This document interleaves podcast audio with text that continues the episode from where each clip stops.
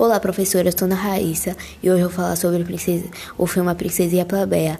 Fala sobre a fala sobre um a plebeia, uma garota normal, né, que é a plebeia, que teve que viajar para fazer um concurso de confeiteira, porque ela é confeiteira, né, tem a sua própria confeitaria.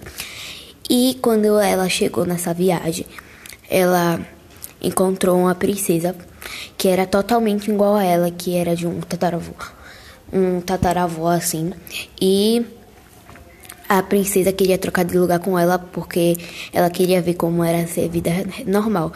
E ela e a princesa se apaixonou pela pela o amigo da plebeia e a plebeia se apaixonou pelo príncipe que ia se casar com a princesa.